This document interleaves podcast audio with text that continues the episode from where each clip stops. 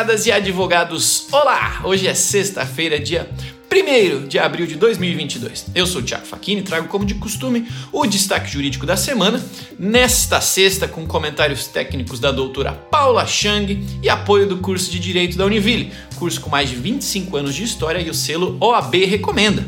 Você pode saber mais em univille.br/direito. Bom, esta semana está pegando fogo em decorrência de um assunto muito peculiar falta de conhecimento da gramática por parte de um advogado. Isso mesmo. O juiz de direito Tiago Zampieri da Costa deparou-se com uma petição que, segundo ele, abre aspas, é ruim, nada inteligível e sem fundamentação jurídica, fecha aspas. Ele reforçou que quem escreveu a petição não tem conhecimento da língua portuguesa, não havendo nenhum mínimo de concordância verbal. Sim, isso aconteceu em uma ação onde o autor, que não conseguiu realizar uma viagem em razão da pandemia, processou aí a, a empresa aérea para que ela proceda à remarcação da passagem. Ao decidir, o juiz observou que a companhia já havia reembolsado o autor por meio de cartão de crédito e que, por consequência, não há que se falar em remarcação.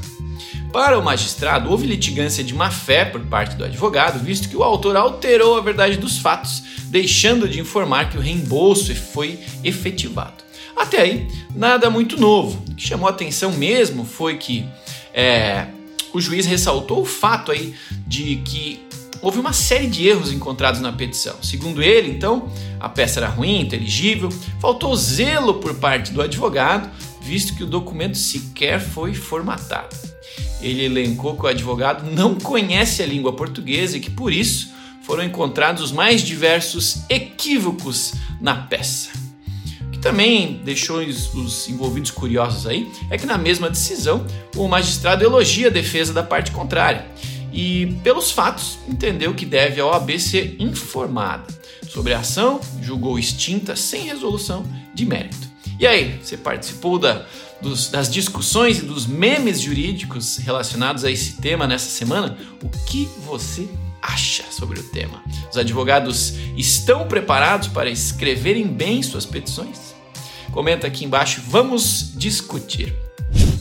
Olá pessoal, meu nome é Paula, eu sou advogada e estou aqui para comentar a decisão do juiz que evidenciou graves erros de português de um advogado em sua petição inicial e, como consequência, julgou extinto o processo sem análise do mérito, condenando ainda o autor em litigância de má-fé que mais chamou minha atenção no presente caso foi a exposição do advogado na decisão do juiz, enviando inclusive ofício à Ordem dos Advogados do Brasil, havendo, ao meu ver, um certo exagero por parte do magistrado que nem ao menos oportunizou ao profissional de emendar sua inicial.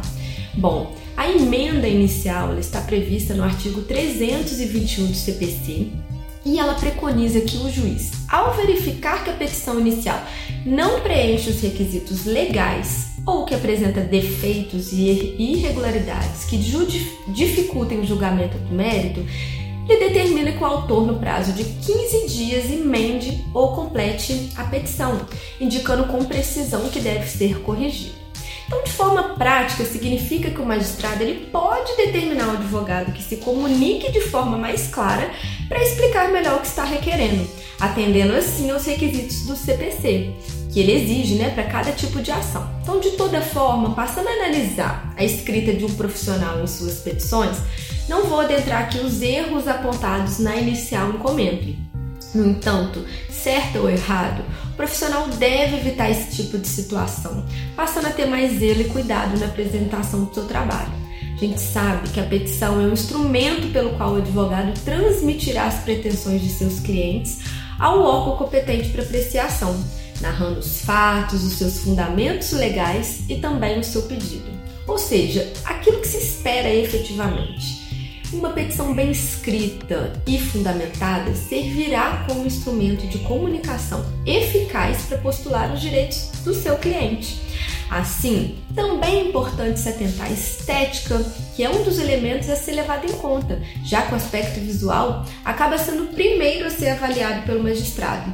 De uma forma geral, vale ser objetivo e conciso, facilitando assim a leitura e interpretação do juízo. É isso aí, meus amigos. Este foi o destaque jurídico desta semana. Toda sexta-feira é isso aí, a gente se vê aqui novamente discutindo algum tema que foi destaque ao longo da semana no mundo jurídico. Nos vemos semana que vem, até lá e.